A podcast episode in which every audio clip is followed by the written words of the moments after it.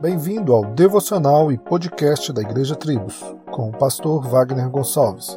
Visite o nosso site www.igrejatribos.com.br.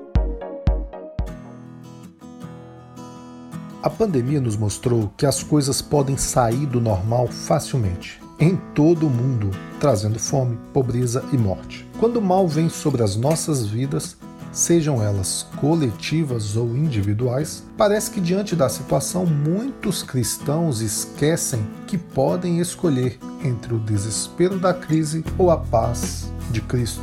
Cristo disse: A minha paz vos dou, não vos dou como o mundo dá. Não se turbe o vosso coração, nem se atemorize. Diante das frustrações e medos decorrentes de uma crise no mundo ou na sua vida, opte pela palavra de Deus, que declara literalmente: confie no Senhor e aquietai-vos. Jesus estava no barco com os discípulos enquanto estes gritavam de medo pela tempestade. Enquanto tentavam com suas forças vencer aquilo, desfaleciam e sofriam, mas quando foram até Jesus, a bonança da paz veio sobre eles. Cristo ou crise?